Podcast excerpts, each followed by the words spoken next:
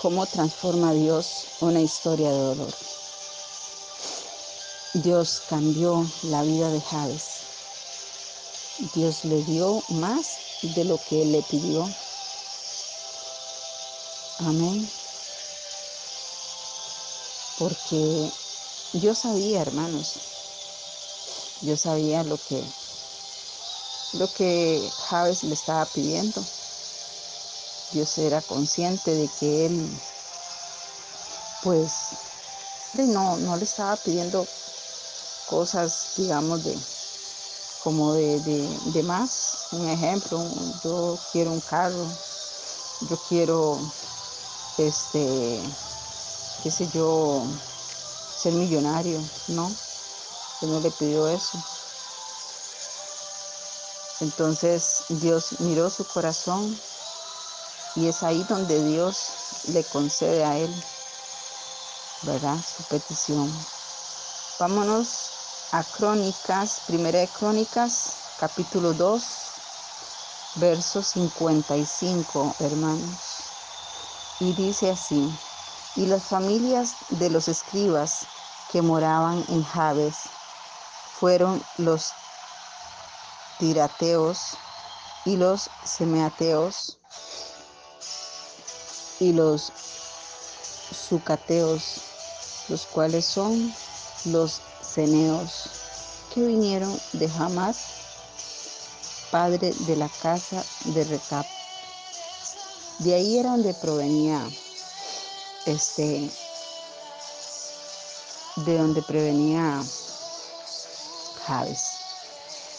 Ellos llegaron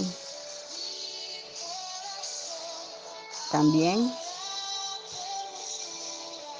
y bueno, acá podemos ver que Dios le dio tierra en abundancia, donde vivir con sus hijos, su descendencia. Hay una ciudad que lleva su nombre, el nombre de Javes. Los hijos de Javes fueron maestros de la palabra de Dios y fueron maestros de los israelitas. Amén. Esa bendición que Dios puso sobre Javes, esa bendición se multiplicó y sus hijos la pudieron alcanzar también. Esa bendición alcanzó a sus hijos, a toda su descendencia. Aleluya. Hermanos, no importa las circunstancias ni por lo que estás pasando. Recuerda que tenemos un Dios de poder y que de Él es el poder. Él es el que tiene el poder de convertir lo que es imposible para nosotros. Para Él todo es posible. Metámonos en nuestro aposento. Cerremos la puerta de nuestro aposento, de nuestra recámara y clamemos a Dios. Hagamos esta oración o hagamos una oración que salga de un corazón limpio, un corazón contrito y humillado conforme a la voluntad y conforme a lo que a Dios le agrada. Amén. A Dios le agrada que lleguemos ante su presencia,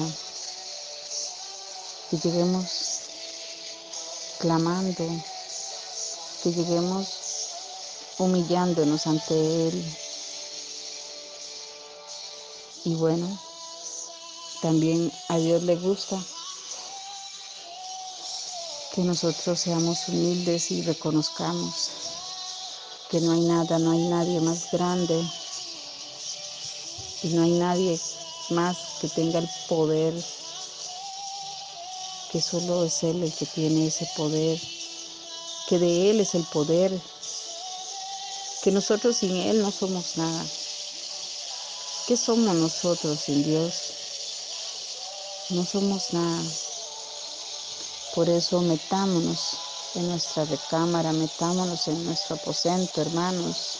Clamemos a Dios, hagamos esa oración que a Dios le agrada. hagamos ese compromiso con Dios y pidámosle con fe y Él hará en cada uno de nosotros conforme a su voluntad. La sabiduría está en el temor de Dios, hermanos. Amén. Por eso, en esta hora, hermanos, con esta reflexión, yo les, yo les pido de que reconozcamos de que hay un ser supremo, hay un Dios grande y maravilloso, un Dios que es un Dios de amor y de infinitas misericordias. Sus misericordias son nuevas todos los días, hermanos. Él está esperando ahí para que tú clames.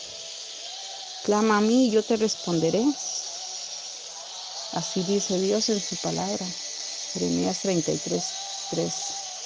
Clama a mí y yo te responderé y te mostraré cosas grandes y ocultas. Hermanos, ese es el tiempo. Ese es el tiempo para que nos metamos con Dios. Para que sea Dios el que tome el control de todas nuestras cosas, de nuestras vidas. Entrégale a Dios tus cargas, entrégale a Dios tus problemas. Entrégale a Dios tu casa, tu familia, entrégale tu vida. Y Él hará. Solo confía y Él hará. Porque de Él es el poder. Solamente confía, confía y ora, ora y clama a Él. Porque tenemos un Dios de poder. Él es el que nos liberta. Él es el que nos sostiene. Él es nuestra fortaleza. Él es el que va delante de nosotros como poderoso gigante guerrero peleando todas nuestras batallas. Amén.